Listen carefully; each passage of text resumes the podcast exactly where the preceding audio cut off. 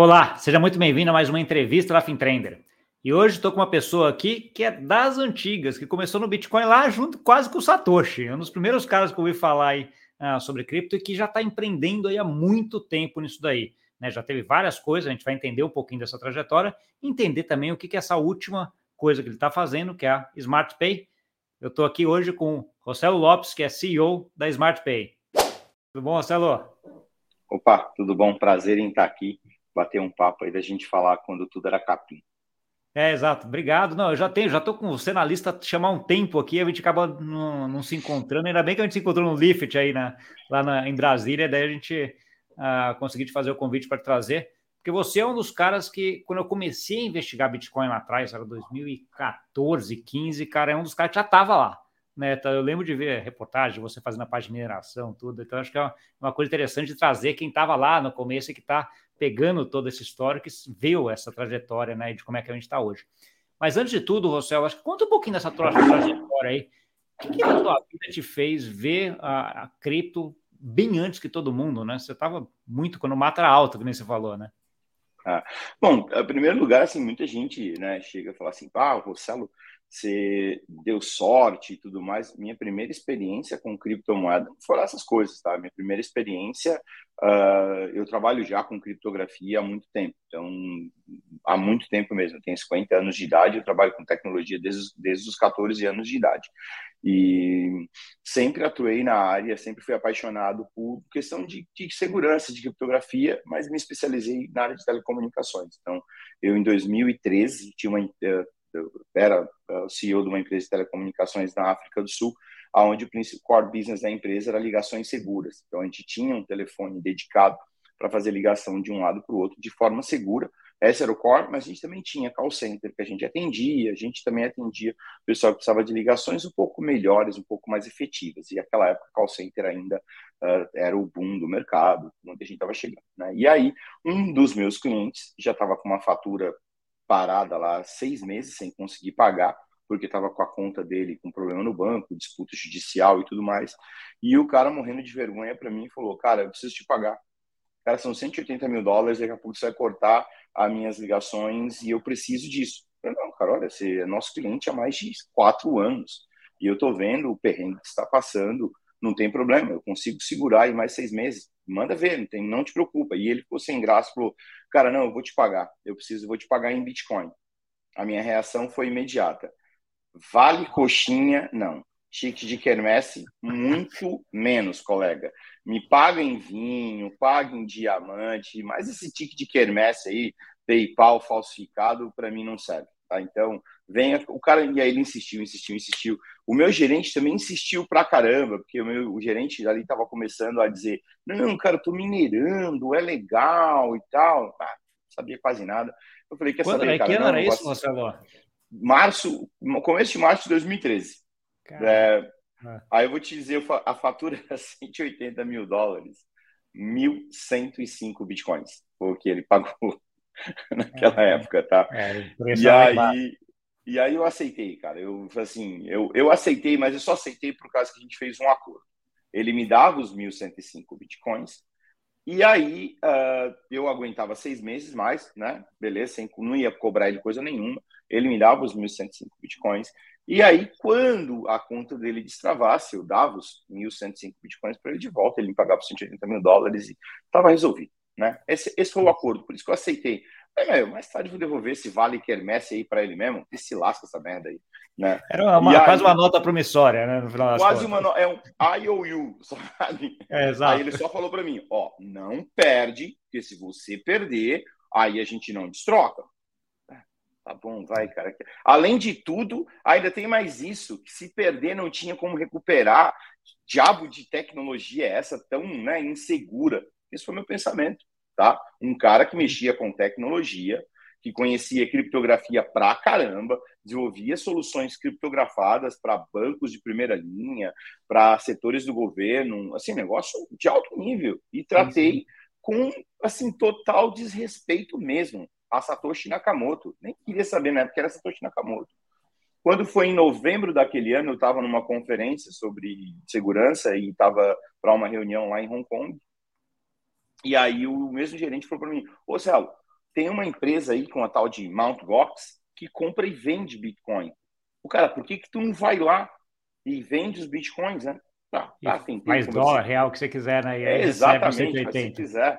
Aí tentei um, falei com outro, falei com outro, falei com outro. A minha secretária falou assim: não, pode deixar. Eu consegui uma reunião com você, com os caras ali em Tóquio. Você vai lá, janta com o cara e dá, entrega os bitcoins e beleza, entrega esse negócio aí e recebe o dinheiro. Ah, tá bom, marcou a reunião. Fui encontrar com um sócio do, do, do Mark Kepler. A gente estava jantando à noite e aí o, o inglês dele era ruim, o francês mal falava inglês né? E aí e a gente ali conversando, tal, não sei o que. Eu falei, ó, eu tenho esses bitcoins, o cara me pagou e tudo mais, e eu precisava vender. Aí o cara falou, não, é 1.100 dólares então. Aí eu, não, o cara tá achando que eu sou idiota, né?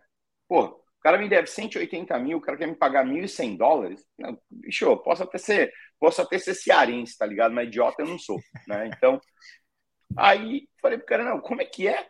o cara me deve um, 680 mil, você me paga 1.100? Não, valeu, obrigado, não quero então. Vamos uhum. falar de outra coisa, vamos falar que o Brasil uh, ganhou a, várias vezes a Copa do Mundo, vamos falar outra merda, menos isso aí. Aí ele pegou e falou, não, não, 1.100 uh, each. Opa, para, para tudo, como é que é? Mil, mil vezes mil já, já fez a continha, né? 1.100 dá mais de um milhão, para tudo, fala mais como é que um ativo, né, que valia 180, 150 dólares mais ou menos, de março até aqui passou a valer 1.100. Não existe esse ativo no mundo. Não existe nada similar a isso no mundo. Aí ele falou, não, porque valorizou muito, sobe, desce, dá voltinha. Eu falei, não, então não quero vender, eu quero comprar mais. E aí comprei, cara. Comprei 12 bitcoins com ele, naquela noite mesmo. Ué transferi o dinheiro para ele, comprei dois bitcoins, aí voltei, vim para a Argentina para a primeira conferência na, Latina, na América Latina, a La BitConf, que era em Buenos Aires. E aí, Gustavo, olha só, eu sei que muita gente fala, não acredito que o Rossello pagou mico, mas eu paguei, cara. Eu fui na La BitConf e perguntei para os caras, lá, os organizadores, que horas que Satoshi Nakamoto ia palestrar, que eu queria, depois da palestra, conversar com ele para entender. entender melhor. Meu, racharam da, da minha cara, né? Deram risada da minha cara, né? né? Ih, Satoshi Nakamoto, ninguém vai falar que Satoshi Nakamoto. Eu falei, como assim ninguém, cara? Tá achando que é o quê? Tá achando que é o Papa? Porque se ele tá, até o Papa eu já conversei com o Papa. Então, não, né? Então, não tem dessa. Aí ele falou, não, cara, ninguém conhece. Pesquisa sobre Satoshi Nakamoto. Aí eu fui pesquisar quando eu fui pesquisar e tinha gente falando de mineração e não sei o que, como que era, eu falei, peraí, então quer dizer que ninguém sabe que o cara existe. Para eu gerar novas moedas, é eu que gero, dependendo da capacidade computacional que eu consigo, com placa de vídeo. Ó, impossível isso parar. É uma tecnologia que não vão ter como parar de jeito nenhum. E o maior motivo, não tem como ameaçar a Satoshi Nakamoto, não tem como ameaçar um, um poder computacional desse tamanho. É por isso que essa tecnologia vai dar certo. Porque não tem o homem por trás, não tem a, o cara a ser atacado. Né? E ali eu entendi. Aí ali, quando eu entendi, a primeira coisa que eu fiz, peguei um avião no comecinho de janeiro para a China, minha primeira compra de placa de vídeo, 5 mil placas de vídeo. Essa isso, isso, isso a gente já estava, que era 2015? 2014. 2014 ainda. Tá. 2014. Era julho de 2014 já tinha a primeira planta de mineração em escala industrial no Paraguai. Porque a primeira coisa que eu fui pesquisar foi entender quais eram, o, o que, que eram os insumos que precisava para minerar, o que, que precisava. Naquela época, tava, os ASICs estavam engatinhando ainda. Né? O negócio naquela época era mineração com placa de vídeo. Meu amigo, eu fui até a China, até Taiwan, para comprar 5 mil placas de vídeo. Queimei placa pra caramba, queimei fonte pra caramba. Meu, mas entendi tudo como funcionava. Quando era em julho de 2014, estava na planta de mineração no Paraguai com 1.200 máquinas minerando. A gente deixou o Paraguai sem energia, a cidade lá, o bairro lá, uh, sem energia elétrica, porque a gente estourou a subestação dos caras que não estava preparado para consumir tanta energia. Então, é, eu aprendi assim, mas eu sempre pus, eu pus a mão na massa, eu fui lá, é, gente, é, é, é, um dos jeitos de aprender, eu diria que é até o melhor, né? Você não fica na teoria, Sim. você vai para a prática e vamos ver como é que funciona, né? Então, assim, eu comecei por e vi e vislumbrei pelo simples fato que foi isso que me fez entender que isso era o futuro, não era em si pela tecnologia, pelo simples fato de que não tem quem ser atacado. Não dá, se a gente olhar para, se gente, você parar para analisar, quem está por trás do dólar americano? Algumas centenas de milhares de porta-avião, algumas. Cent... Então, esses caras têm o poder de atacar qualquer um. Basta ele ver quem é um alvo. E quando não tem um alvo? E quando não sabe quem atacar? E quando é algo descentralizado? E quando não tem quem atacar? Não importa o tamanho do poder. Pode até demorar para realmente a tecnologia pegar. E vem demorando, e vem demorando. Só que cedo ou tarde, países menorzinhos, como El Salvador, vai adotar a tecnologia. Outros grandes fundos vão adotar a tecnologia. Naquele momento eu entendi, só vai dar certo porque não tem uma pessoa atrás, não tem ego, não tem o cara dizendo eu sou o cara mais bambambam bam, bam do mundo. Então, o, o, o Vitalik vai falar, ah, Satoshi, eu sou melhor que você. É, tá bom. Não tem Satoshi para dizer que não, entendeu? Não tem como atacar o cara. Então, eu só acreditei que ia dar certo por causa disso. E aí fui estudar. Mas aí estudei a sério. Estudei é, tecnicamente falando. Estudei tudo. Aí estudei tudo. Então, aí, foi aí que eu comecei. E, e, essa escolha do, do, Paraguai até acho que deve ter vindo essa parte de estudo, né? Você vê que o principal insumo é energia, que tinha energia mais barata, por isso você foi para lá, né? Então, assim, já foi. É, já foi primeiro, primeiro Itaipu. Isso. Né? A Itaipu, o custo de energia elétrica de Itaipu, uh, o Paraguai ele cobra um pouquinho, na época, cobrava um pouquinho menos de 3 centavos de dólar o kilowatt.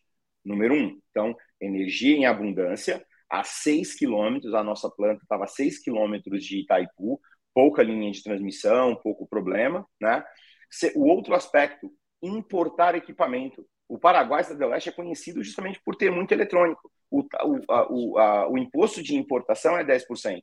E se você estiver dentro de uma zona franca, você não paga nenhum imposto. Então, peraí, então, pô, peraí, vou importar com taxa zero. Tenho energia super barata. Qual que era o meu problema? Mão de obra. Bom, mas no começo, cara, todo mundo estava aprendendo, inclusive eu. Então, não tinha essa questão da mão de obra. Vamos aprender todo mundo junto. Aí a questão de segurança, que era realmente o grande problema. Então a gente colocou uns caras com a R15, com escopeta, lá no galpão. Não, tá não levaram, aquela história para não levar as placas embora, né? É, exatamente. Né? Querendo ou não, você é casa da moeda, né? Você está produzindo dinheiro. Exato, né? Exato. Então, Tinha um problema no Paraguai que eu lembro até de ler, nesse sentido, Rossello, a, a, questão de temperatura também, né? Que no verão atrapalhava muito por causa da temperatura, né? 55 graus na sombra. Então, é, esse é exato. é outro problema. E é, dentro de uma mineradora, a, a, temperatura da máquina girando ali dentro, se a gente simplesmente desligasse todo o sistema, todo o sistema de, de resfriamento, tá? Eh, não é ar-condicionado. Se alguém estiver assistindo, não pense que é ar-condicionado, porque mineração e ar-condicionado você não produz Bitcoin, você produz água, porque condensa, sobe e gera água. Tá? Então, muita gente queimou placa, pôs fogo em mineradora porque colocou ar-condicionado. Não é ar-condicionado. Então, para você, se eu desligasse tudo, a temperatura dentro é 90 graus. Como é que você faz para baixar 90 graus para uma temperatura de 25, 30? Não é fácil. Então, você tem que entender muito de termodinâmica, você tem que entender que a velocidade de você fazer a troca de ar é importante. E aí, pô, eu tive a ajuda de um baita amigo meu, que é, ele era engenheiro da McLaren, de túnel de vento da McLaren. O cara foi lá, soprou no meu ouvido, é até uma brincadeira. O cara soprou no meu ouvido, ó, faz assim, faz assim, faz assim. E aí a gente desenvolveu uma tecnologia super boa de troca de calor dentro da mineradora. Mas a, a galera, às vezes, é, preferia ficar fora da mineradora do que dentro, porque fora 50 graus era frio, porque lá dentro era 60, 70 graus, cara. Caraca. Não é fácil. É. E, aí, e aí você tocou, você tocou durante um bom tempo essa mineradora, né, Rosela? Conta Até um 2019. Até, Até 2019. 2019. Aí, em 2019, já tinha cerca de 12 mil máquinas na mineradora. A gente recebeu uma oferta de um grupo chinês, porque naquela época o governo chinês tinha proibido a mineração na China. Ah, é verdade. E aí os chineses tinham que ir para onde tinha capacidade imediata de mineração. Aí tinha alguns países também dizendo não, não, não, porque é muito consumo de energia, isso e aquilo outro. E aí a gente era a única mineradora que tinha essa capacidade, né? E eles já tinham mineradoras conosco, esse grupo chinês né? Porque a gente começou a, a também a, a, alugar, funcionar como uma espécie de data center para esses caras de co-hosting, para esses caras colocarem as máquinas deles. Então eles já tinham, e a gente era o único que tinha capacidade de expandir. Né? Então eles falaram, bom, vamos contra, vamos lá, fizeram uma baita oferta para gente, o pessoal aceitou na época, né? Os nossos, a nossa venture, a venture capital que estava por trás da gente também aceitou, fizemos um acordo. Hoje só dou consultoria para os caras quando eles precisam e também por a minha experiência, eu dou consultoria para outros dois governos para fazer mineração também. Então, eu acho que talvez no mundo eu estou entre os top, os caras mais, os 10 mais, em termos de conhecimento de mineração. Mas aí até 2019 era isso. E nesse meio termo ali era várias coisas ligadas à blockchain, não só mineração. Né? Então, tá. isso é, é algo, mas a mineração é a base, né? É, só entender, depois até a gente entra um pouquinho nisso que eu quero, entender um pouco também. Mas essa parte da mineração, quando você começou, tinha uma discussão muito grande, você gerava renda, né? Gerava Bitcoin lá, que não era regulado, etc. Como é, como é que fazia a parte de, de jogar isso para comprar, sei lá, ia comprar placa depois, né? Então, assim, que é o cara que está vendendo no mercado regulado lá, ele precisava de dar uma mori. Como é que era essa discussão? Uh, era antes, porque hoje eu imagino que já está tudo regulado, né? O Bitcoin já é tido como ativo na maior parte dos lugares, já é um negócio que você vai tranquilo, você até paga em Bitcoin, recebe Bitcoin, que o cara joga na contabilidade dele em qualquer lugar do mundo. Naquela tinha assim, uma discussão muito grande em relação a isso também, né, Rossello? Conta um pouquinho para Tinha bastante, tinha bastante. E assim, o, o, Paraguai, sei lá, ano passado que foi começar a discutir, né? Então, na época, a primeira uma das primeiras coisas que eu tive que aprender, né, no, no mercado foi, tá bom, estou gerando Bitcoin. E acredite vocês ou não, audiência, sim, manipulava o mercado brasileiro, comprava Bitcoin no mercado Bitcoin, vendia na Foxbit, eu era um dos investidores anjos da Foxbit, comprava na Bitcoin to You, vendia, uh, comprava na Bitstamp para vender na Bitfinex, era uma manipulação, não tinha regulamentação, não tinha nada, né? E aí era banco encerrando conta, só que para eu comprar as placas de vídeo, mais placas de vídeo para poder aumentar minha capacidade de mineração e depois comprar ASICs, no caso da BitMaintech eu pagava os caras em Bitcoin, então é sossegado. Mas e a energia elétrica? Como é que é, paga? É, a conta não é barata, tá? É um é, milhão imagina. de dólares, 500 mil dólares. Não é pouco dinheiro. Que é, imagina, com esse monte de máquina rodando, para gerar esse monte de calor aí, não, não, não é pouca coisa rodando. Né? Não é pouca coisa, né? Então, aí, esse era o problema.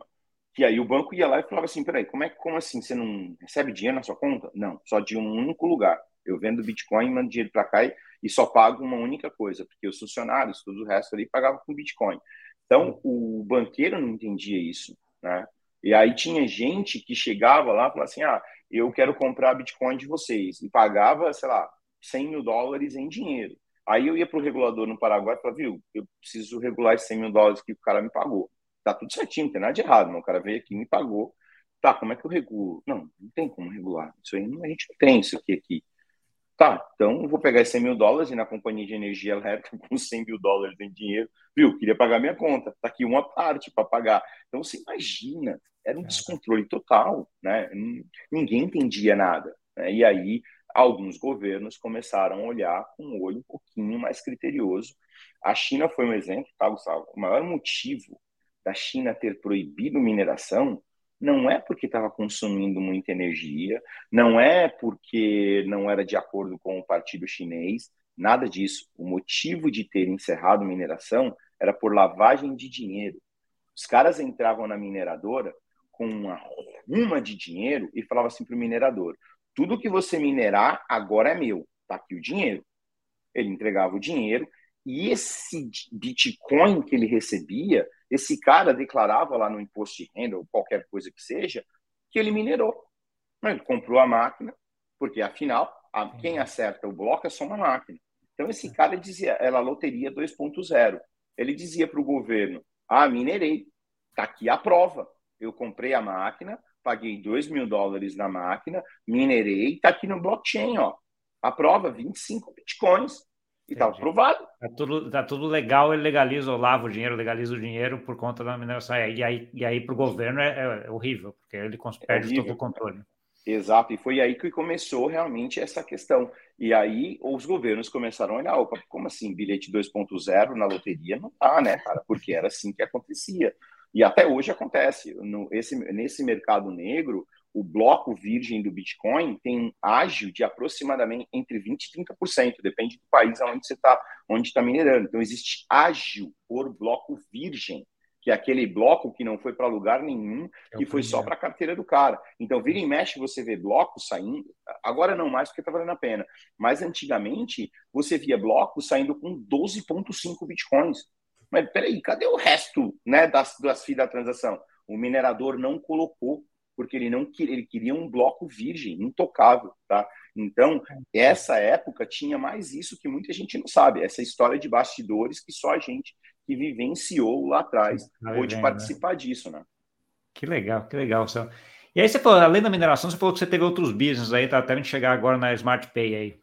Segue, segue a linha aí.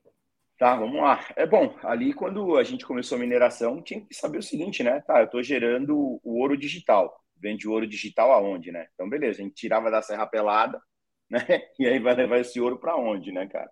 Então, aí, ah, vamos falar assim, o meu balcão de negociação, na época, ali era, era eu era investidor anjo da Foxbit, então eu usei os guris ali na época para poder entender como é que o mercado ia funcionar. Pô, muito amigo do Andrezinho, do André Horta, meu chapa, assim, a gente é amigaço até hoje, considero ele pra caramba. O Rodrigo Batista também, pô, era vendia aqui, comprava ali, a mesma coisa com a Bitstamp e Bitfinex, que na época estavam ali começando. Então eu fui aprender nisso e aí o meu primeiro empreendimento, vamos falar assim, foi justamente esse, né? Ser investidor antes da Foxbit para entender como o mercado funcionava. E aí eu vi, pô, todo mundo vai querer uh, comprar isso, mas da maneira que tá a order book é muito difícil. Até hoje é difícil, cara. Até um é. cidadão é. comum, quando ele entra no order book, ele fala: que diabo é isso, é, cara? É. Como é que eu vou comprar essa, isso aí? Aí, beleza. Ele, quando ele descobriu como é que ele comprava, chega alguém para ele falar assim: viu, tem que transferir para sua carteira. Não deixa na exchange, tá? Que aconteceu FTX, aconteceu essa, aconteceu aquela, Mount Gox tal. Não deixa. Tá, como é que eu faço? Ó, baixa uma carteira, aí você vai ter 12 palavras, você tem que guardar as 12 palavras na sequência e não pode errar. Tá, meu. Agora que eu fui decorar uma senha de seis dígitos, tu vai me dizer que eu tenho que guardar 12 palavras para o inferno. A minha é. mãe jamais vai conseguir fazer isso. Ninguém ali, a maioria com 70, 80 anos de idade, que hoje tem uma condição econômica que aposentadoria, não precisa comprar uma casa grande, já viveu a vida, quer ter o quê? Quer ter o seu investimento ali bonitinho. Essa pessoa esquece, tá? Não entra nesse mundo. É muito é, eu acho que não precisa nem ir tão longe. Qualquer pessoa, que seja de ter 20, 30 anos, você ficar decorando 12 palavrinhas ou ter que colocar em algum lugar que se alguém ter acesso, ele ter acesso a tudo, é um risco enorme, né? Então, assim. Sim, a, a gente foi acostumado a ter um 0800 para ligar, aí o cara chega para mim e diz assim: não tem mais 0800. Quer dizer que se eu perder minha senha, não rola ligar para Satoshi Nakamoto e falar: Satoshi, meu brother, reseta a senha aí, por favor. Não, não tem essa opção? Não, não tem essa opção, colega. Entendeu? É, é difícil, né? É. E aí, naquela época, eu já tinha visto isso. Falei, fundei. Aí eu fundei a CoinBR, que a gente criou uma carteira bem legal, uma carteira. E aí a gente fez uma maneira de custódia, na época não tinha as 12 palavras, era por QR Code. A gente conseguiu fazer algo mais ou menos simples. A gente pegou, fez um fork na época da Green Wallet, a gente fez um fork dos caras, fez uma plataforma mais bonitinha, mais fácil de navegar. E aí a gente fez o quê? Já naquela época, meu, vamos entregar esse sistema financeiro. Então, se o cara tiver Bitcoin, ele consegue pagar o boleto, consegue fazer recarga de celular. Tinha que dar usabilidade. E naquela época as pessoas ficavam me olhando com o cara mesmo. Esse cara é louco, esse cara é maluco, que isso aí dá para fazer, né? E não tinha API os bancos, tá, galera? Não tinha API. E a gente tinha que. Cara, a gente pegou o aplicativo do Banco Laranja e do Android e a gente criou um robô em cima do aplicativo do Android, simulando uma pessoa clicando para poder baixar o extrato, para poder ler o CSV olha o trabalho que era. Era, não era fácil. E eu, mas eu já queria revolucionar naquilo. Então tinha eu e mais três caras alucinados para tornar fácil. Né? Aí a gente esbarrou numa coisa. Estava de grana, né? para poder escalar.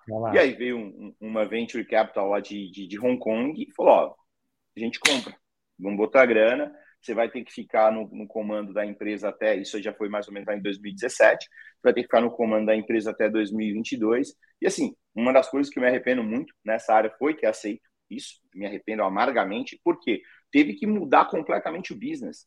Era autocustódia, né, que a gente tinha a carteira, e migramos para a custódia dessa plataforma. Cara, hum. ali foi assim, era a mesma coisa que eu falei, pô, eu sempre defendi a autocustódia e eu estou vendendo só para eu poder escalar.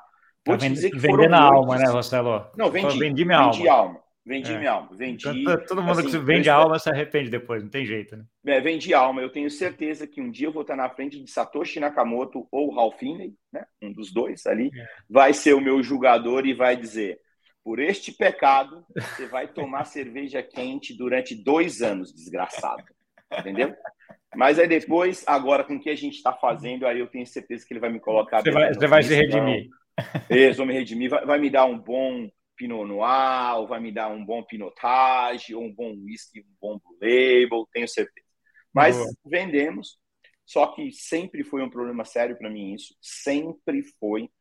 E aí, quando chegou em 2020, 2021, eu já não estava aguentando mais, era muita pressão, muita coisa, muita coisa, muita coisa, sempre aquilo. Eu falei: quer saber uma coisa? Chega, não aguento mais. Aí o pau quebrou. Aí eu falei, só falei para os caras: meu, valeu, tô indo embora, não é para mim. E saí fora. Eu falei: agora deixa eu. Aí fiquei ali seis meses na geladeira, porque não podia fazer nada para ninguém, absolutamente ninguém. Em dois, dezembro de 2021, a gente estava na, na LabitConf lá em El Salvador, né? Eu fui para lá com uma criptomoeda que nós criamos, que é o Blue Token, e aí que foi a única coisa que eu pude levar. Né? E aí, quando eu estava lá em 2021, o pessoal da Bitfinex, que a gente já tinha um certo relacionamento, veio conversar comigo para falar, cara, a gente queria experimentar o Brasil. Como é que a gente pode entrar no Brasil? Isso em dezembro de 2021 na BitConf, El Salvador como é que a gente entra no Brasil sem passar pela imigração? Eu, como é que é?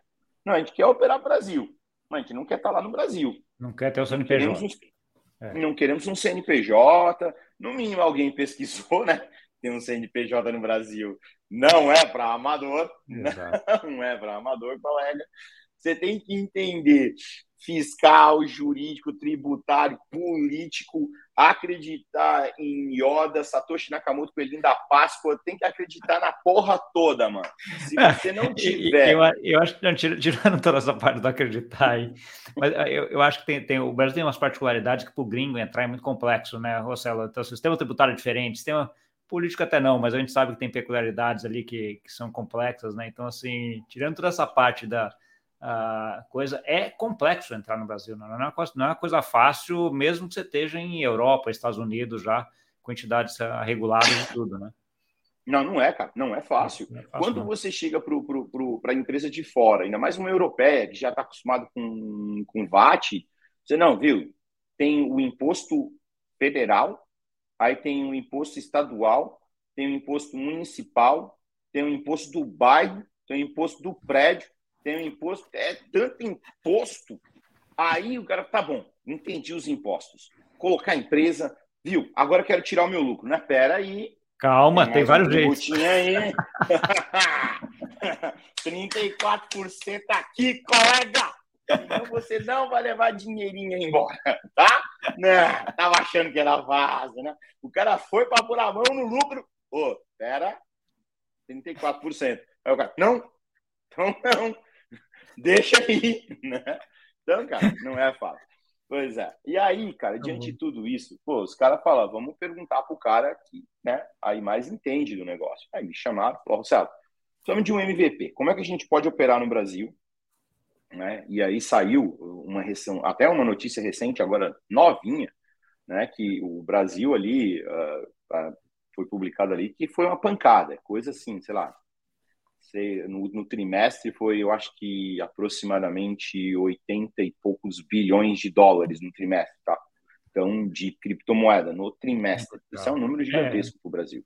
É, é, um dos, é, um dos, países com grande adoção, né? Você pega todos os índices que você vê, é um país que adotou, adotou bastante e, e, vamos assim, dos países que não tem problema, né? Você vai pegar a Argentina, etc., que aumentou bem recentemente, até porque lá está tudo esculhambado.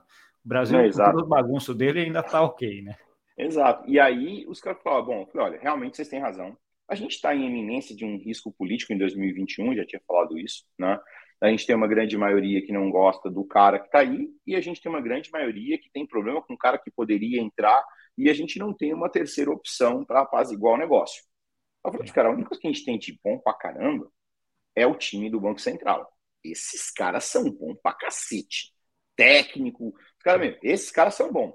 Já os outros aí, E eu falei, olha, e os caras têm independência. Independente se o atual presidente é bom ou próximo, eles têm uma independência pelo menos até 2024. Então, né, tem um, algo positivo. Mercado crescendo, é o melhor da América Latina, o maior da América Latina. Falei para os caras. E aí eu falei para a Bitfinex, vocês têm o maior trunfo ao seu favor. Chama-se o SDT. O SDT é a maior criptomoeda do mercado disparado. A movimentação, a oficial, é uma média diária de 60 bilhões de dólares. Isso é oficial. Se a gente olhar cassino, betting, todos não oficiais que usam, multiplique isso aí por quatro. Então a gente está falando de 240 bilhões diário. Aí eu falei, na época eu falei com o pessoal, falei, olha, cara, vocês têm um trunfo gigantesco na mão. Todo o mercado brasileiro já conhece o SDT. Pode não conhecer a Bitfinex, mas o SDT conhece. Pode não saber quem está por trás do SDT, mas conhece o SDT. Vamos usar isso como ponte para vocês. E aí, em três dias, eu fiz um MVP de convertendo Pix para o SDT, o SDT para Pix. Eu já tinha todo, lembra aquele que eu te falei lá atrás? Do Android, de desenhar, de tentar fazer tudo aquilo? Já tinha tudo na cabeça. Só que o Campus Neto fez o favor de inventar o Pix, lindão, funcionando com API e tudo mais. Tá fácil. É, facilitou. É. Facilitou minha vida. Um dia eu espero agradecer o Campus Neto por isso pessoalmente. E aí, cara, ali, naquele momento, eu falei: temos um modelo de negócio palpável. Três dias mostrei para eles como seria. E aí os caras falaram: quanto tempo você precisa? Ah, três meses para montar tudo funcionando. Não, não, Marcelo, a gente em três meses a gente não consegue. A gente precisa de mais tempo. Falei, bom, aí o problema é de vocês, não tem nada a ver com isso. Né? Então, eu vou fazer o meu, você faz o seu. Passou. Quando foi em março de 2022, a solução estava pronta, né? E aí eu cheguei para ele, ó, estamos pronto. E aí? Pô, a gente não. Ah, beleza, então vamos aí, vamos seguir. Aí eu falei, olha, pela parceria, mantemos a exclusividade, só vocês vão poder usar essa tecnologia, né, que a gente tinha criado. E aí a Bitfinex foi indo, foi indo, foi fazendo, foi fazendo, a gente foi integrando, integramos a primeira parte em cerca de seis meses, mais ou menos, que é o Fiat On-Ramp. Então, o brasileiro já consegue comprar o STT de forma fácil. Aí a gente criou um produto chamando Swapix, eu vou te dar já um furo hoje aqui em primeira mão, né, para a galera entender. O Swapix a gente vai ter que fazer uma mudança, né, por causa do nome internacional, porque a gente vai exportar a tecnologia, já está exportando para alguns países, e para não ficar atrelado ao Pix, a gente está mudando para Swapex, que é justamente essa o swap e o X de troca, né? E são o X ali na verdade não é um X, são duas setas mostrando. Então a gente vai in, vai internacionalizar o negócio, a gente vai fazer essa pequena Como é que ele chamava antes, Celso? Hoje é Swapix, tem a letra I. A gente está ah, tirando o I. E vai, a gente está tirando a letra I para ficar Swapix. Né? Então a gente tem um X ali no final, que é justamente isso, que é o que a gente caminhando para o modelo internacional, porque não vai ser mais usado só no Brasil, vai ser é, usado em outros países. Deixa, né? deixa eu perguntar outra coisa em relação a isso. Quando você fala, você fala de, desse on-ramp de, de PIX para o de real para o USDT, você tem um fator câmbio aí, né? De, de, de precificação, que não é exatamente câmbio, né? É, não, não é exatamente câmbio. Então, é, porque como é, que você, como é que você viu isso? Porque o SDT é uma representação do dólar no campo digital, mas não é o dólar, né? O real é, é o real.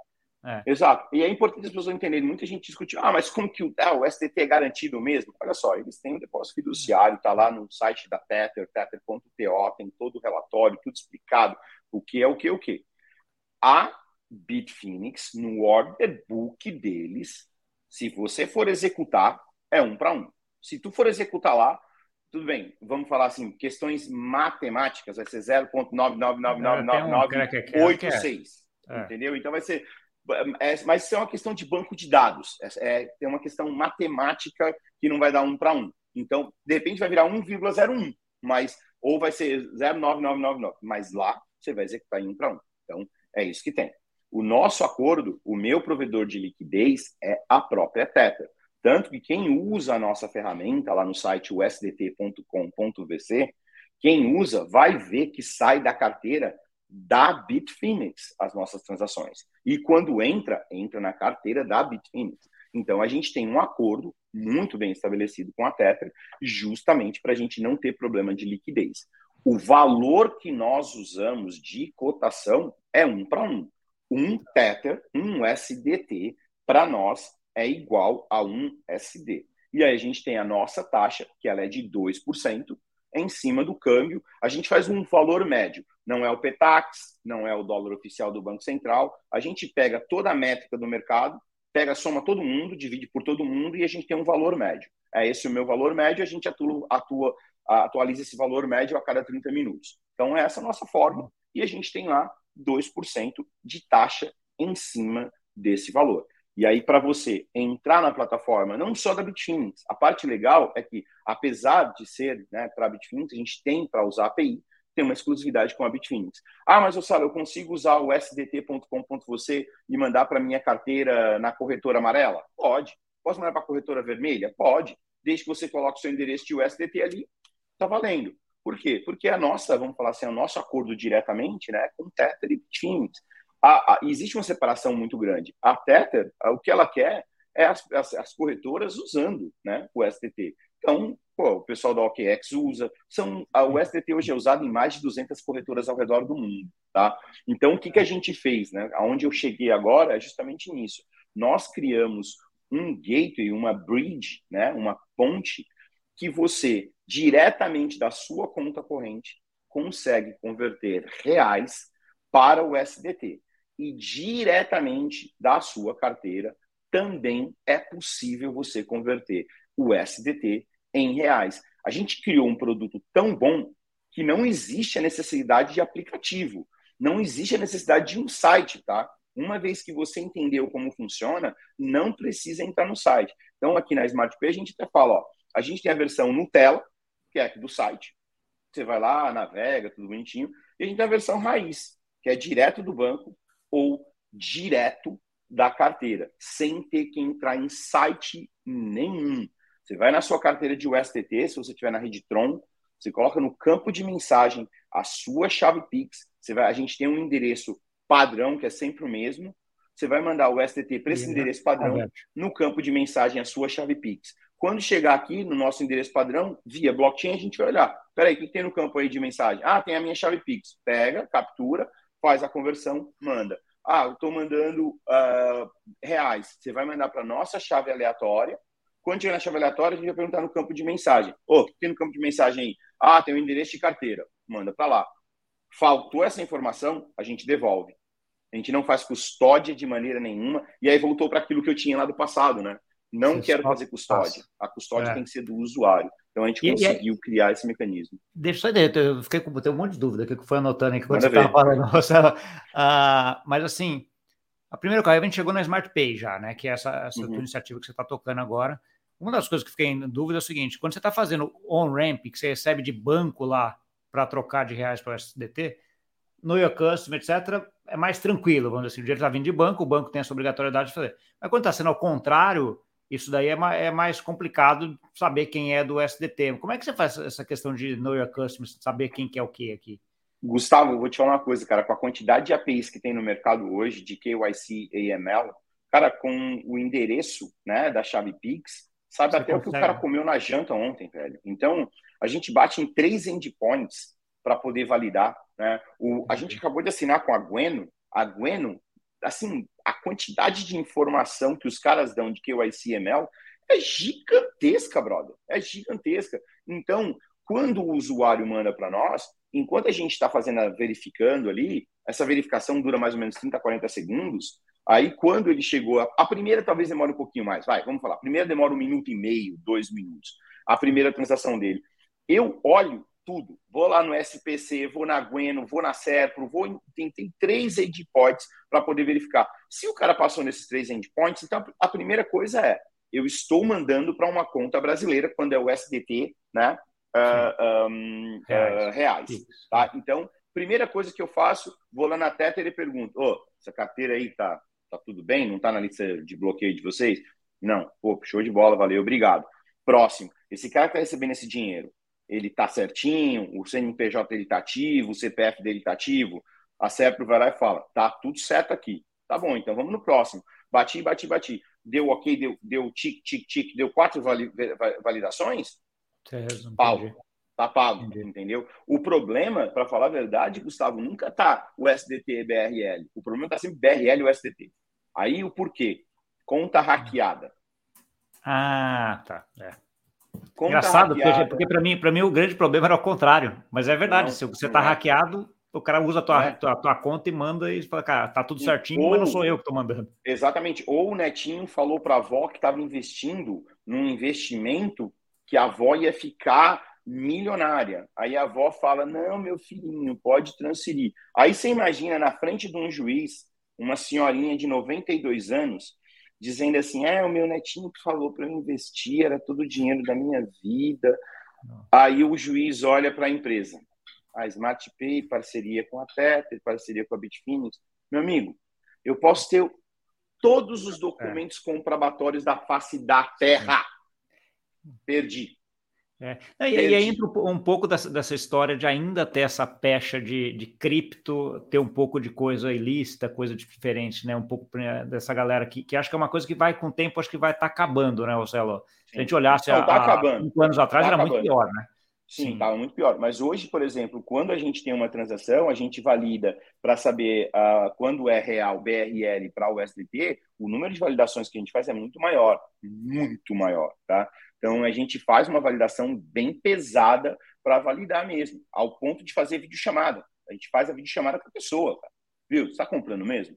Tem alguém te prometendo isso, aquilo, outro? Então, a gente faz toda uma validação em cima, porque é onde está o problema. Então, a gente ficou especialista em fazer esse tipo de, de, de validação. E chega ao ponto que a gente usa a maior, uma das maiores instituições do país como ponta de validação. Quando o usuário passa de 100 mil reais no mês, a gente manda um PDF para ele, para ele assinar pessoalmente no cartório. No, ele vai no cartório. Aí tem cliente que fala assim pra gente, pô, mas tem que ir no cartório. Meu irmão, o negócio é o seguinte, quando você nasceu, você foi no cartório, tá? Porque para o pai registrar a pessoa, foi alguém do cartório e te registrou. Quando você casou, você não casou via internet, coleguinha. Você teve que ir lá no cartório e assinar um documento. Você comprou a casa, você teve que ir lá. Você comprou um carro, você teve que ir lá. Então não vem dizer para mim que ah, no cartório isso, aquilo, outro, que é o fim do mundo, você já nasce no cartório. E detalhe, quando você morre, alguém da sua família também vai no cartório. Vai ter Porque que você né, já morreu, né, não tem como você ir no cartório. Tá? Então, não tem jeito. A gente manda para uma das instituições mais confiáveis do país, porque o cartório é apontado pelo governo brasileiro né? e tem fé pública. Então, a gente faz a pessoa ir no cartório, assinar presencialmente o documento, aonde está registrado um contrato de que eu avisei para ele, criptomoeda é volátil, que ele tem que ter a chave privada dele, ele é responsável, ele tem que, ele tem que fazer todo o preenchimento perante a Receita Federal. Então a gente tem lá 12 parágrafos que ele leu e ele teve ciência de que ele assinou. Então, tá bom. Você, tem, sei lá, não tem muito tempo, porque eu tenho muito assunto que eu queria ver com você. Eu queria, Mano, fazer, fazer um, um bate-bola, assim, mas talvez Bola. mais rápido em alguns assuntos, Bora. né? Eu vou citar algumas coisas e aí você dá a tua opinião. Bitcoin e Ethereum. Bitcoin all the way. Jamais. Ethereum é uma versão uh, uh, errada que alguém tentou para criar uma blockchain. O, o rapaz é inteligente. O, o, o, Vitalik, muito legal, mas sinto muito, ah, não deixa, é a melhor solução. Deixa eu só entrar um pouquinho mais daí, porque uma das, das coisas que eu, eu até acho, assim, o Bitcoin tem um caso de uso lá muito bom, de centralização, etc., mas tem negócio de pseudo, esse pseudo-anonimato, de certa forma, né? Que a gente viu aí que você vários casos de de repente você acha um elo aí 10 anos depois e pega o cara pelo IP dele de 10 anos depois, né? Então, uh, mas é, independente disso, acho que o Bitcoin tem o seu caso de uso ali, tem uh, essa ideia, mas eu vejo o Ethereum como sendo mais uma infraestrutura mundial para um monte de coisa, né? E entra até a, a, iniciativa do Real Digital aí com o CBDC, que vai ser compatível EVM, né? Vamos dizer assim, com a mesma coisa que compatível com essa rede. É, é, como é que você vê isso? Não, sim, eu acho que é uma. Assim, sim, o problema é que o modelo de EVM que foi criado, né, quando ainda era Proof of Work, eu ainda criticava, eu não criticava tanto, né, porque era descentralizado. Hoje, Proof of Stake, amigo, é só os amigos do rei. Acabou, entendeu? Eu vou dar um exemplo lá na, na, na blockchain, lá da, da, da, Exchange Amarela, né, da corretora amarela. Tá? É a blockchain que os caras criaram, que são hoje, são acho que são 12 nós validadores ou 11 nós validadores. São 11 amiguinhos do cara, velho. Acabou. Então, se você. O Proof of Stake já diz o quê? Quem tem mais stake manda na porra toda. Então é muito simples. Uma hora. Aí tem um outro, um outro aspecto que, se de repente maior, as maiores empresas que controlarem os nodes de Ethereum tiver nos Estados Unidos, está debaixo tá controlado sobre da CTFC, colega. Acabou, não tem conversa, entendeu? Então, por isso, a ideia é boa, o conceito é bom. Talvez com a blockchain que o, o David Shawn está criando, que ela permite muito mais coisa, seja uma evolução. Não vou dizer que, ah, pô, joga essa merda fora. Eu acho que serviu como base para fazer algo melhor. Não é boa. Isso eu, eu, falo, não é boa. A ideia, o conceito é bom. Poderia ter, ser resolvido de melhores maneiras e sou terminantemente contra Proof of Stake. Terminantemente nantemente. Por conta, por conta do, do, do, de uma centralização, né? De ter alguém Exato. definindo o negócio. Entendi. Exato. Exato. É, outro ponto, uma discussão muito grande aí, a gente está vendo real digital, CBDCs, etc. Né? Assim, são coisas que não são exatamente cripto, mas usam a mesma tecnologia. Você vê alguma coisa aí de contato, algum efeito de um no outro, Gonçalo? Eu acho que o CDBC é, é, é, um, é um mal necessário eu sou a favor do CDBC, muito a favor do CBDC. Primeiro, porque tira o dinheiro do papel da rua. Primeira coisa. Então, porque a lavagem de dinheiro ou cometer crimes usando dinheiro papel, esse é irrastreável. Não está registrado em lugar nenhum. Se você pegar uma mala de dinheiro, atravessar a ponte da amizade, entregar para os caras do lado de lá, o link acabou. Já era. Acabou, tá? Então, eu acho que tinha que tirar o dinheiro de papel da rua. Até para a gente poder controlar a quantidade emitida pelo governo. Hoje, a gente tem que acreditar na palavra do Banco Central, a gente tem que acreditar na palavra de alguém que disse que emitiu tanto. Não tem como, ah, ah tem uma auditoria tal. Tá, e quem disse que a auditoria está falando a verdade? Então, tem um ser humano auditando. No real digital, é possível a gente, pelo menos, ter uma ideia, dependendo de como eles forem fazer, mas é mais fácil você gerenciar. Isso é a primeira coisa que eu acho que precisa. A outra coisa que ninguém está olhando é no lado brasileiro. Eu, querendo ou não, sou, apesar de, assim, sou cearense, não sou brasileiro, né, em primeiro lugar, né? Então, uh, o Ceará é um país ali em cima, ali perto do Brasil. Né? Então, se você, se você parar para olhar, a moeda mais forte no continente, uh, se a gente olhar o continente americano, né? a gente tem lá o dólar, o dólar canadense e o real. É isso que a gente tem. Galera, para quem não conhece, continente americano é um só. Não existe o continente América do Norte. Não é um continente, tá? O continente americano é um só. Então, você, nós que somos do Ceará e que somos do Brasil, nós também somos americanos. É só estudar geografia, tá? Vamos lá. No continente americano, o dólar, o, talvez o dólar canadense e o real são as moedas mais fortes deste continente, tá certo? Nos nossos vizinhos, ali no Cone Sul, o real é o mais forte. Qual a dificuldade que muita gente não pensa? Como é que, por exemplo, dá o exemplo do Panamá, que usa dólar, ou El Salvador, que usa dólar. Como é que tu acha que chega o papel moeda nesses países? container. Chega container com papel moeda lá dentro. Então, se você tem uma moeda digital aonde você importa, é um smart, um smart contract, ficou mais fácil. Então, a penetração do real na América Latina ficaria mais forte. A penetração do real sendo usado em países de uma economia fraca a exemplo Argentina, Venezuela, Colômbia e por aí vai, você começa a dar mais usabilidade para o real. Basta você olhar brasileiros que estão indo na Argentina comprar produtos em Buenos Aires pagando com reais. E o colega, graças a gente, graças a SmartPay, a loja de lá está recebendo em Teta, está recebendo em um STT. Então, quando você tem um smart contract, isso torna mais fácil, mais usável. Para o usuário de criptomoeda, ou o cara que está chegando agora, ele vai dizer o seguinte: peraí, real digital e cripto é parecido. Eu vou importar aqui o contrato, ou eu vou importar na minha carteira, tá ali. vai ter uma carteira, o wallet, vai ter, tá é dentro de uma blockchain, é, sim. Tá dentro de uma blockchain. Qual que é a diferença? Uma, o governo controla. A outra, você controla. Vai ser essa a única diferença. Eu acho que precisa das duas, até para que o Brasil possa crescer. Porém, existe o meu lado medo. O meu lado são, a gente tem, eu tenho duas coisas que me deixam um pouco assim. Primeiro é quem controla é o governo, ele tem acesso muito mais rápido ao seu dinheiro, e aí a gente não sabe. Se entrar um governo lá, sei lá, um Júlio César no poder, e vai lá e manda o Banco Central congelar tudo, o Collor ia se achar o máximo numa parada dessa, né, cara? Para quem é mais antigo ali, né? O Collor, pá, deixa para mim. Né? Então, a Zélia, realmente, no caso, né? a Zélia, no caso, é. né?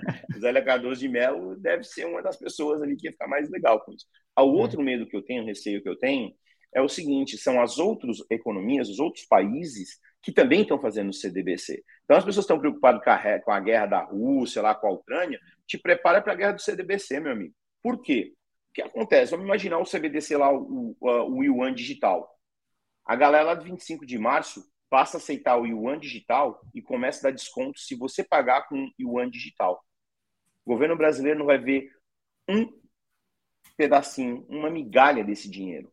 O camarada pagou China com um Yuan digital, segundos depois ele já recebeu lá na China. Ou seja, você não circula aqui. Então pode ser que um país tende a dominar o outro que tem esse tipo de coisa. Então, se o Brasil quer dominar a América Latina, começa a falar, viu, olha aí, usa o real digital, usa o real digital. Então, isso me preocupa, porque pode ser que potências maiores que a nossa venham aqui o Brasil, venham enfiar a goela abaixo o dinheiro deles. E aí, dar a entender o quê?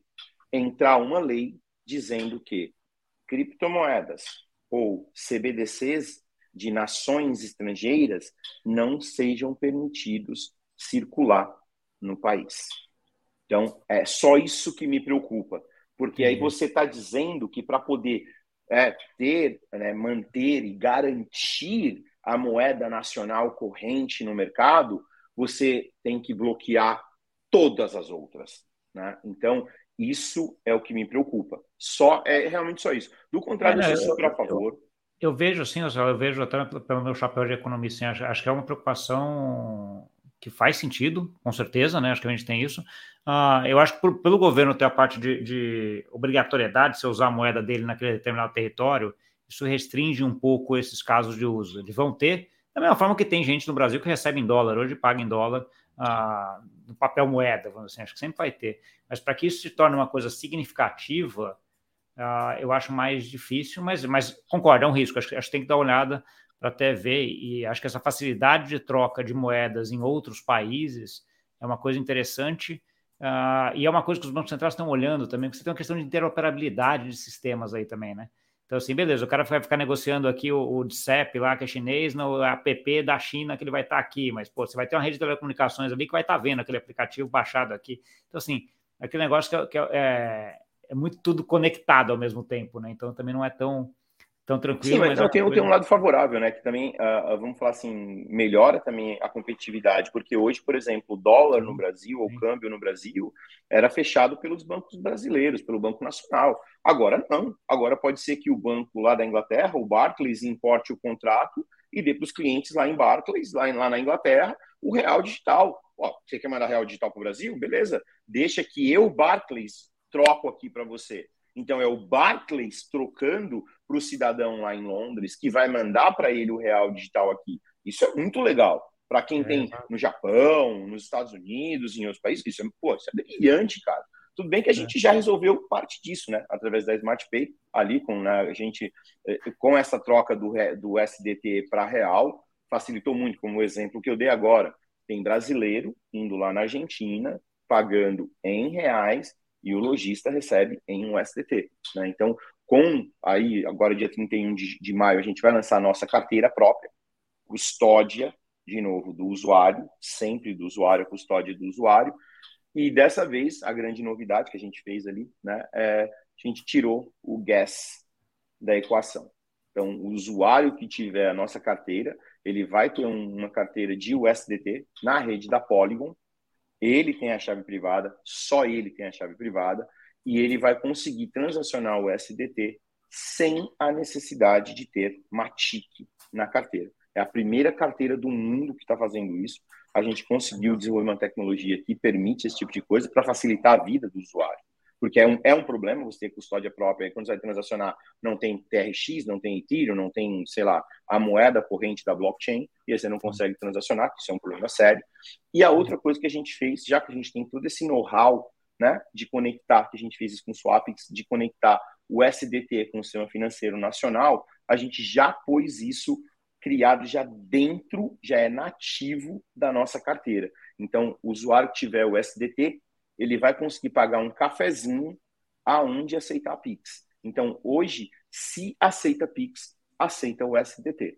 E para o estrangeiro, e é muito rápido, é muito rápido. E para o estrangeiro. Não, e você está na rede da Polygon é legal, né? Porque assim, é, independente de você ter uma TIC, é melhor ainda, né? O cara não tem que pagar a FICA, é o caso da carteira, mas independente de não ser na tua carteira, não é cara a transação, né? Então... É, não é cara. Mas a gente sempre pensou nisso. E, e, o fato de não ser cara é até um outro problema, que é assim, né, Gustavo? Imagina, eu já vi isso acontecer bastante. O cara recebe lá o salário dele, sei lá, mil dólares por mês, né? E aí ele entrou para trabalhar, vamos falar, o cara entrou para trabalhar na Bitfin, que eu vi isso acontecer entrou para trabalhar na Bitfinex. E aí estava prestando serviço para a Bitfinex. Ele recebia o salário dele lá, sei lá, mil dólares. E aí, na carteira dele, ele não conseguia transacionar, porque ele não tinha Matic.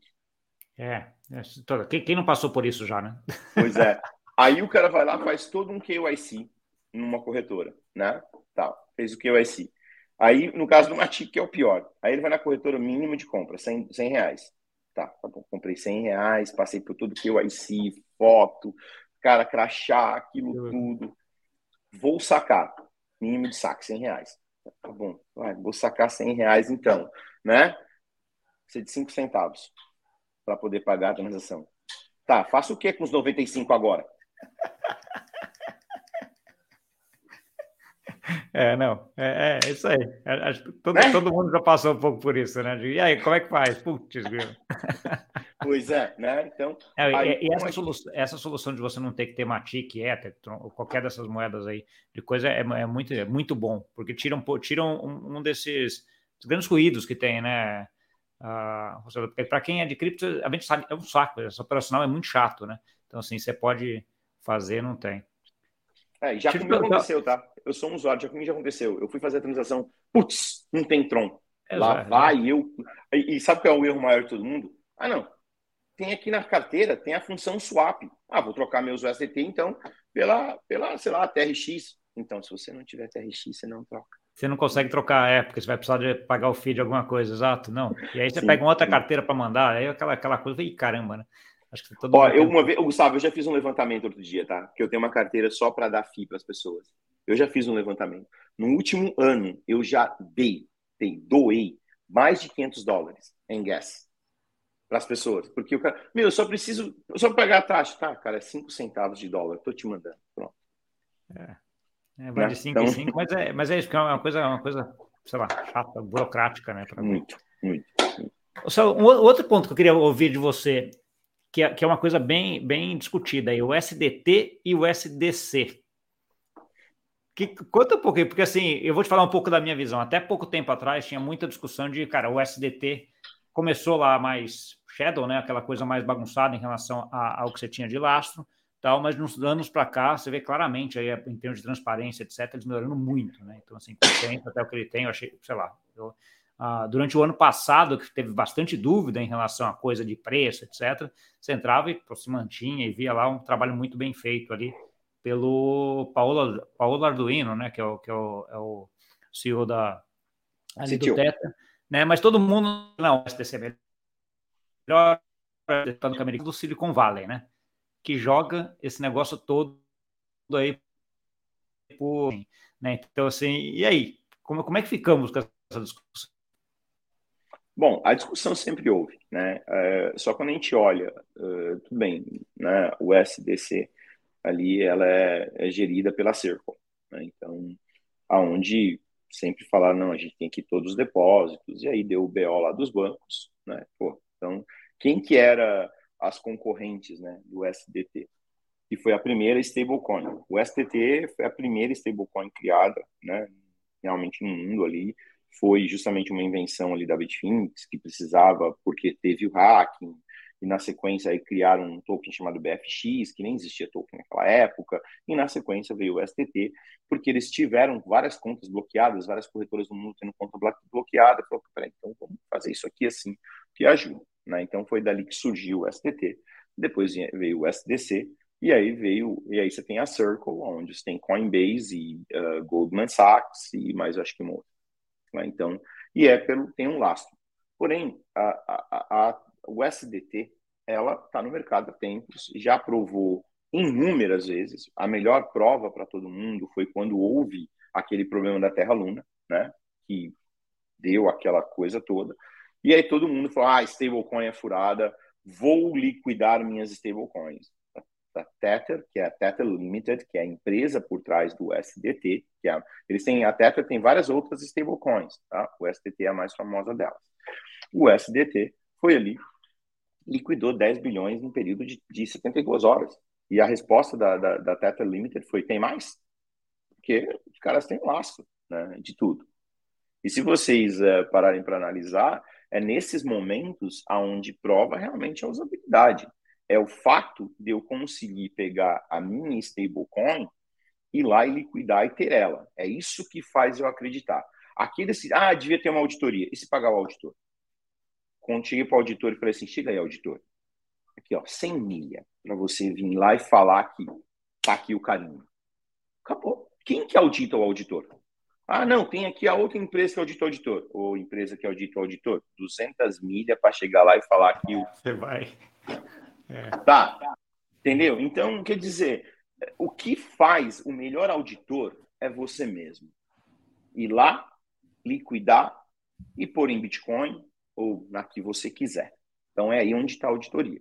Quando a gente viu essa questão toda, o SDC extremamente auditada, extremamente isso, extremamente aquilo, se o, o, o Fed, se o, aliás, se o Tesouro Americano não entrasse na cena, será que ia ter grana para bancar? Tudo bem que tem um Goldman Sachs por trás, ia bancar o um negócio do SDC. É, eles falaram que a própria Seco, a Coinbase, Goldman Sachs, bancaria, né? Mas, mas ficou ali aquele final de semana, quando teve isso, uma, uma dúvida muito grande, né? Vai bancar, não vai bancar, o que vai acontecer, né? Porque acho que era, Exatamente. Se me engano, acho que era 3 ou 4% das reservas que eles tinham lá. Exato, no, no exato. é, mas 3 ou 4% é uma pancada. É, uma é já, vai, já vai para 96, né? 0,96 vai ser 1. exatamente, exatamente. Então, teve toda essa questão. E é isso, uh, e outra, né? Nas semanas anterior, a gente teve algo bizarro. A, a Security Exchange Commission americana dizendo que o, a stablecoin lá da exchange amarela não podia emitir aquela stablecoin. Ah, é Como verdade. assim? É, é. Como assim, cara? A Security Exchange Commission ela olha ações, ela olha investimento é. stable, um para um. Ninguém ganha nada com isso. Né? Então, isso já foi uma bizarrice do tamanho do mundo. Então, teve essa notícia. Na, aí teve da Terra Luna que bancaram, teve essa da, da, da, da stablecoin da Exchange Amarela, aí teve também essa aí da, uh, da USDC.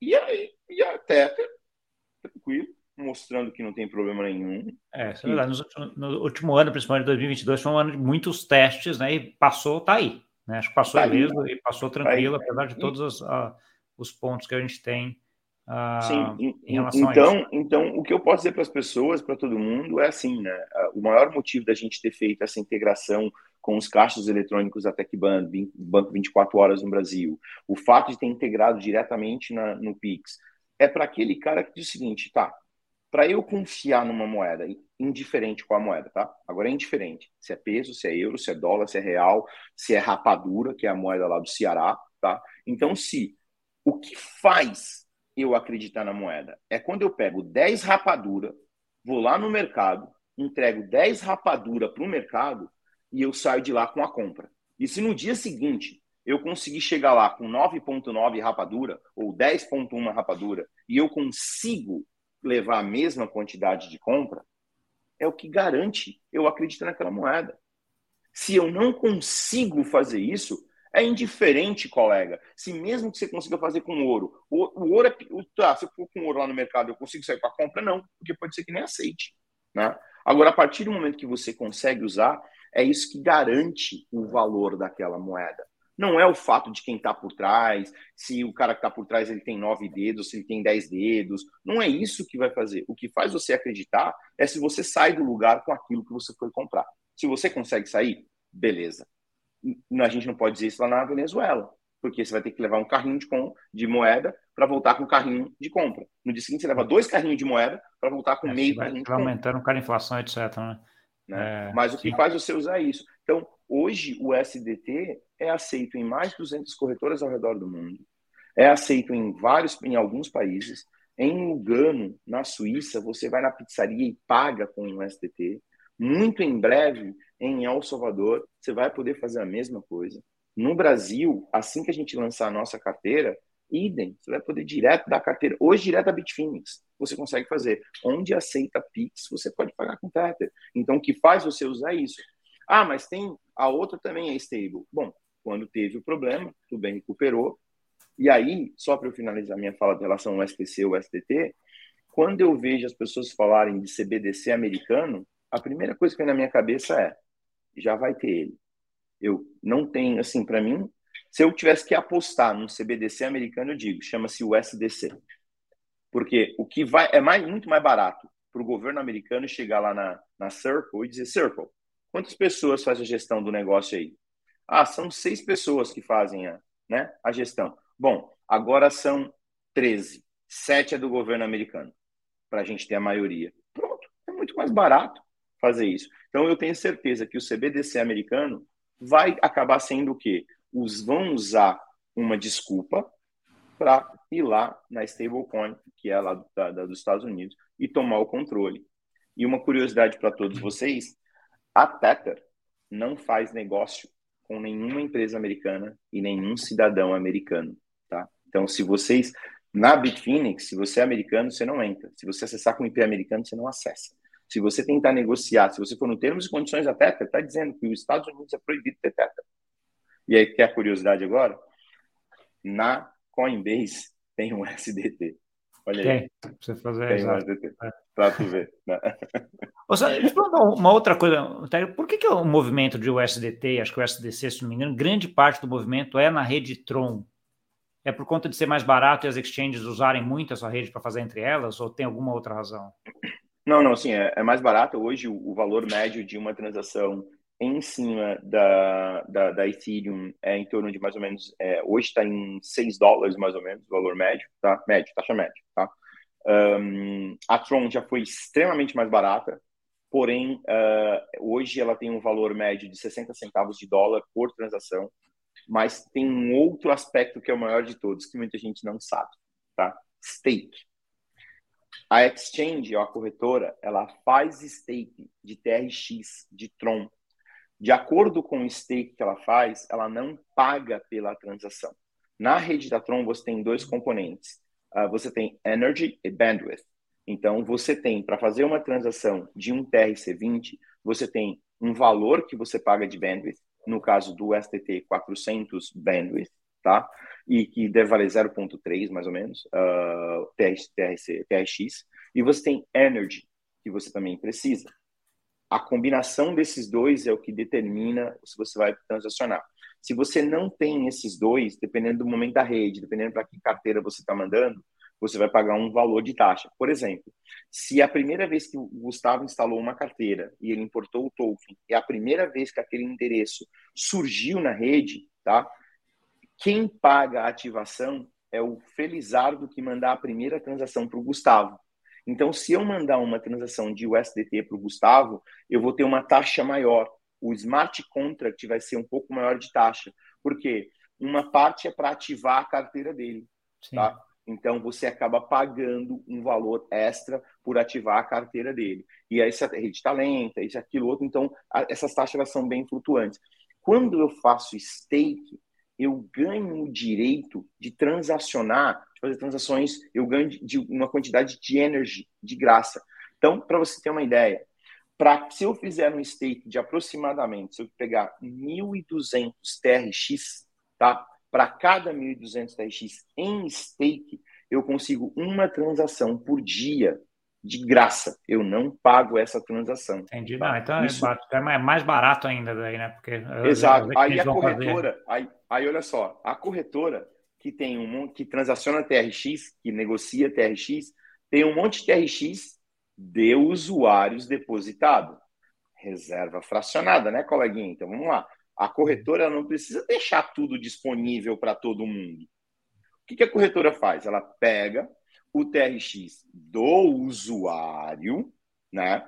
E vai lá, deixa só um pouco na hot. Ao invés de mandar aquela quantidade para Code, ela até pode mandar, ela manda para uma outra carteira e ela vai lá e faz stake para aquela carteira. Ou seja, aí ela vai lá e te cobra um dólar para fazer um saque de USDT. Para fazer a transferência e ela, porque, e ela não paga nada. E ela não paga nada.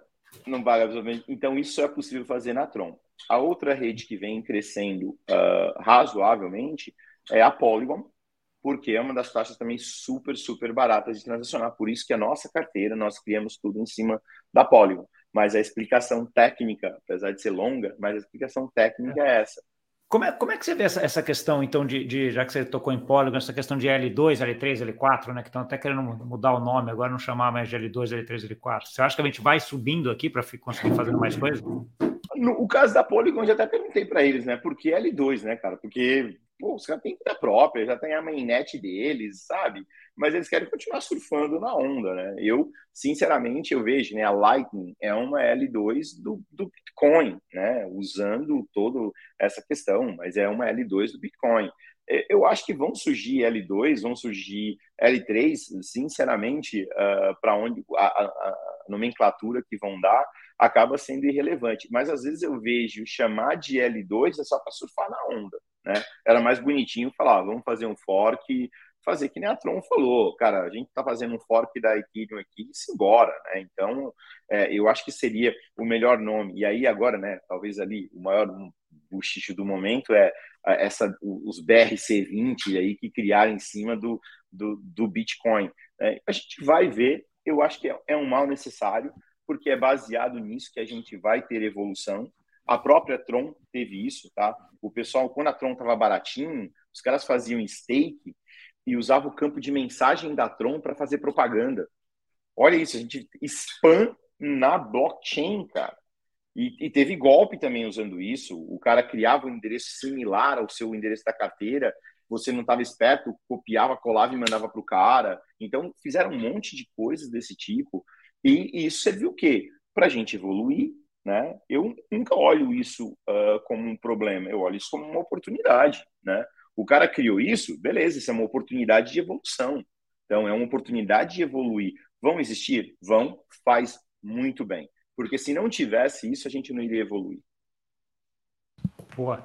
Olha, agora eu vou, vou, parar por aqui, porque senão eu vou ficar aqui, a gente vai ficar três horas de episódio, depois todo mundo reclama. Já vai ficar aqui o convite para a gente daqui a um tempo marcar uma outra, que a gente continuar aqui algumas coisas. Claro. Eu queria agora que você deixasse aí uh, uma mensagem final aí para quem nos ouviu e também contatos de onde o pessoal continua essa conversa contigo. Bom, claro, em primeiro lugar, super obrigado por ter me convidado para estar aqui hoje. Eu sempre, às vezes, eu até falo além do que deveria falar, né? E o que eu recomendo para todo mundo é uma coisa, vocês vão ouvir muitas vezes, vários vídeos meus, sempre fecho falando isso, tá? Uh, pergunta, façam perguntas. Para me achar, cara, escreve Rossello Lopes ali no Google, vai ter um monte, cara. Tem um monte em várias redes e para todo mundo fazer pergunta, pesquisar e, e, questionar. Mas pergunta. Aí quando a pessoa fala assim, ah, mas Rossello, a minha pergunta é muito idiota. O que você prefere? Que a, a pergunta seja idiota ou que o idiota que deixou de fazer a pergunta? Então, pergunta, pesquisa. Antes de fazer qualquer coisa, pesquisa. Tenha você mesmo a sua chave privada. Tem, aprenda a usar, aprenda a controlar. Né? Então, é muito, muito, muito importante isso. Façam pesquisas, façam perguntas. E para aqueles que forem fazer perguntas nas minhas redes ou forem entrar em contato comigo, galera, eu sou extremamente ocupado. Eu tenho pessoa, uma pessoa que cuida das minhas redes sociais. Então, às vezes, cuidado com o que vai escrever nas redes sociais, né? Porque é, é uma guria, é uma menina nova, está aprendendo agora. E às vezes escrever besteira ou mandar certas imagens não, não é legal, né? Então, foca no trabalho mesmo direto. Com certeza a Angélica vai fazer um filtro super legal ali e vai me passar uh, as informações. E a Angélica me passa tudo: duas da manhã, três da manhã, quatro da manhã. Mas façam perguntas e eu respondo, tá, galera? Eu respondo todas as perguntas. Por mais besta que seja a pergunta, eu sempre vou responder. E aqueles que não acreditam que está falando comigo, me chama, me chama por vídeo. Me liga por vídeo chamada que vai que, que eu vou responder, tá? E eu respondo mesmo. Tá Mas fora a chamada, para de repente você não está falando com o Rossello fake, porque tem muito isso na rede também, tá? Então, uh, eu, vou, eu vou ligar, só que lembra o seguinte, eu não tenho fuso horário, pode ser que você receba uma ligação minha às três horas da manhã, e pode ser que esteja ocupado fazendo alguma coisa, né, que a gente faz. Né? e aí, Boa. aí. Marcelo, obrigado, cara. Prazerzão é falar contigo. Acho que, cara, mega feliz de você ter conseguido, uh, a gente ter conseguido organizar para você vir aqui bater esse papo, trazer esse monte de informação que você, que você teve aí, né? Você, é cara, você é uma, uma biblioteca de informação aí da, de cripto, né? Então, assim, uns caras, como eu falei lá no começo, que quando eu comecei a vir em cripto, cara, você já estava lá um tempão já, né? Então, assim, acho que é muito legal falar contigo. Obrigado pelas informações. Depois você vai me. Eu vou te. Ou eu vou dar um Google e depois colocar alguns contatos aqui para o pessoal ir direto também já te chegar mais fácil. E, e é isso. E fica o convite para daqui um tempo a gente voltar aqui para a gente conversar mais. Pode deixar. Valeu, pessoal. Tudo de bom. Obrigado. Tchau, tchau. Obrigado. Valeu. Para você que nos viu, obrigado pela audiência. Gente que está aí há muito tempo, que fez muita história dentro da, de cripto e do Bitcoin, que está inovando, que está montando iniciativas bem legais aí que vão ajudar a gente a fazer essa transição desse mundo Web 2 aí para esse mundo Web 3 que está se formando aí. Tá bom? Se você gostou desse episódio, não esquece de deixar o like, se inscrever no canal, compartilhar com aquele amigo e amiga que gosta desse assunto e até semana que vem. Tchau, tchau.